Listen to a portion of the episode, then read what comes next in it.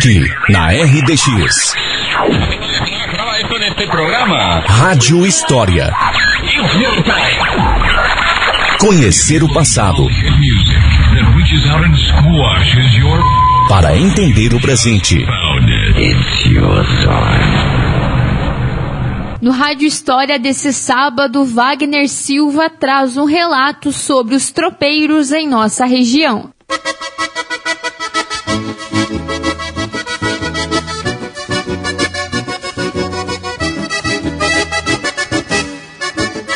Dia, São Mateus do Sul. Aqui quem fala é Wagner da Silva. Hoje lhes convido para alçar a perna comigo e viajar por um tempo muito importante na história do nosso estado, região e município. Estamos falando do período do tropeirismo.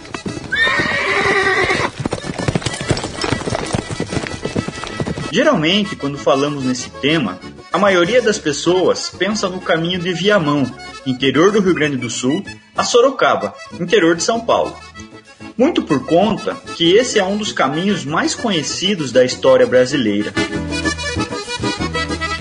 Esse caminho levava tropas que serviam de alimento, mão de obra, matéria-prima e meio de transporte para várias regiões do Brasil.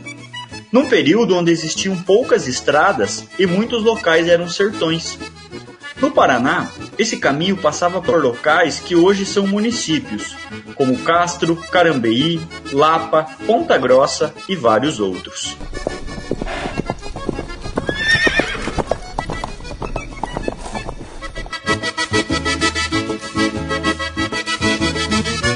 priorizando sempre a travessia por locais descampados, onde a floresta não fosse um grande obstáculo.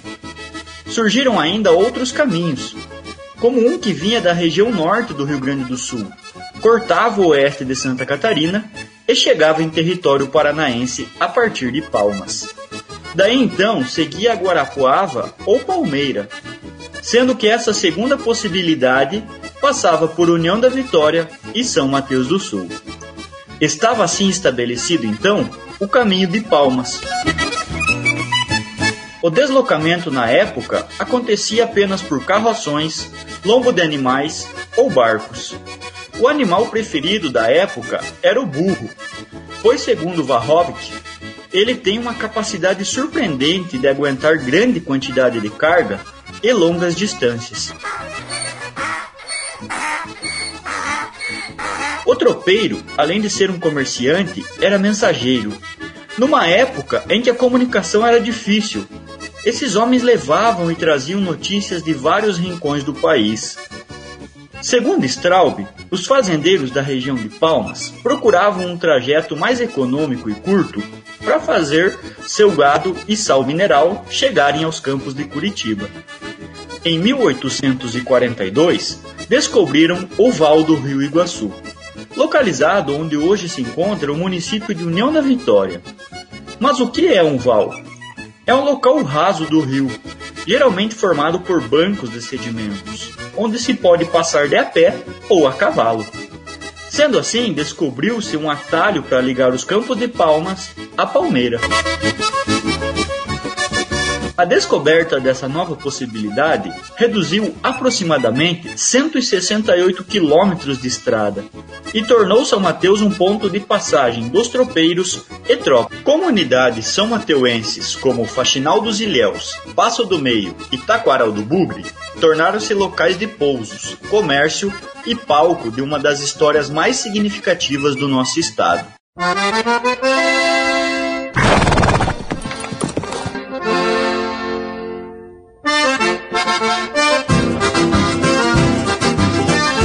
Obviamente que os deslocamentos eram muito penosos.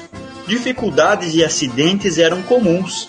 Ataques de animais, passagem por atoleiros, rios, precipícios, fugas de animais da tropa, grandes despesas, além do fato de ter que carregar e descarregar várias vezes os animais nos locais de pouso. E principalmente as longas semanas, às vezes até meses, fora de casa.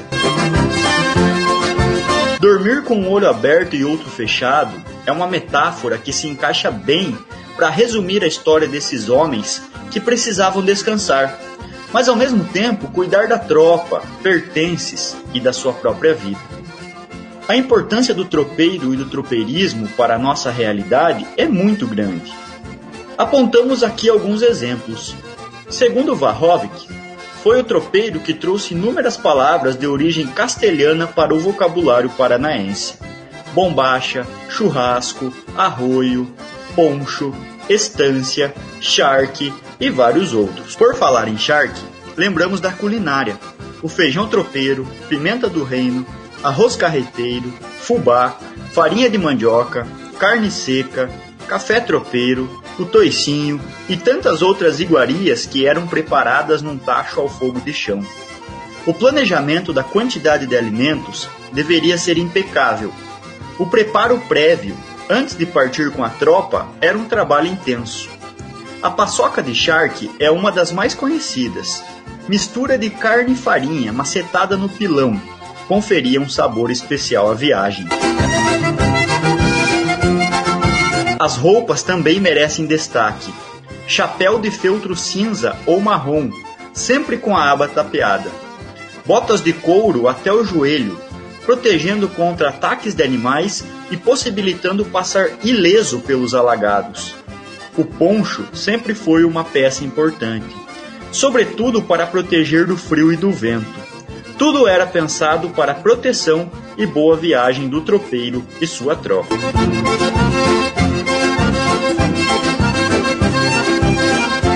Dentre os apetrechos utilizados, destacamos a bruaca, uma grande bolsa feita de couro cru e costurada à mão, onde os viajantes levavam seus mantimentos.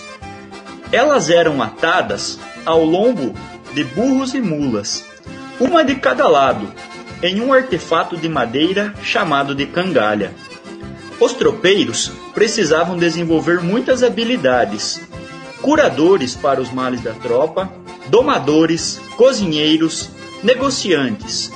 Para isso, era bem comum que o menino, a partir dos 10 anos de idade, acompanhasse seu pai nas longas viagens. O ofício era aprendido cedo.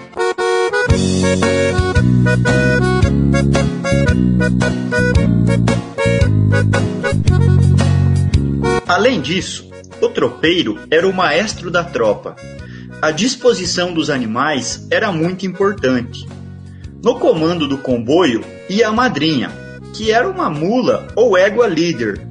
Podia ser a mais velha e a mais conhecida de toda a tropa. A madrinha portava cincerro e fitas, ia sinalizando a passagem ou chegada da tropa. Por ser mais habilidosa, ela identificava o melhor percurso, disciplinava os demais animais impedindo que a ultrapassasse.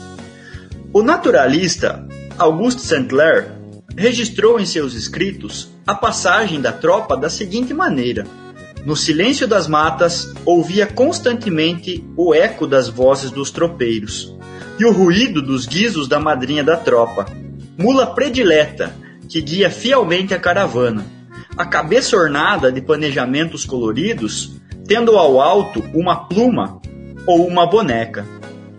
Aqui em São Mateus do Sul, na maioria das vezes margeando o majestoso Rio Iguaçu, andaram muitos tropeiros, alguns inclusive nascidos em nosso município. Quero destacar um e assim homenagear todos os outros. Meu bisavô, Matias Franco Sobrinho, São Mateuense de nascimento e coração, nascido no Potinga, apesar de passar boa parte da sua vida em Rondinha, Paula Freitas, retornou inúmeras vezes ao nosso município, que tantas vezes lhe serviu de pouso. Como guardião de parte das memórias do tropeirismo em nosso município, em 2016, na comunidade do Emboque, foi inaugurado um monumento em memória aos bravos homens que cruzavam esse chão, cortando estradas no peito dos cavalos e mulas, alçados na esperança, fé e coragem. Wagner da Silva para o Rádio História de hoje.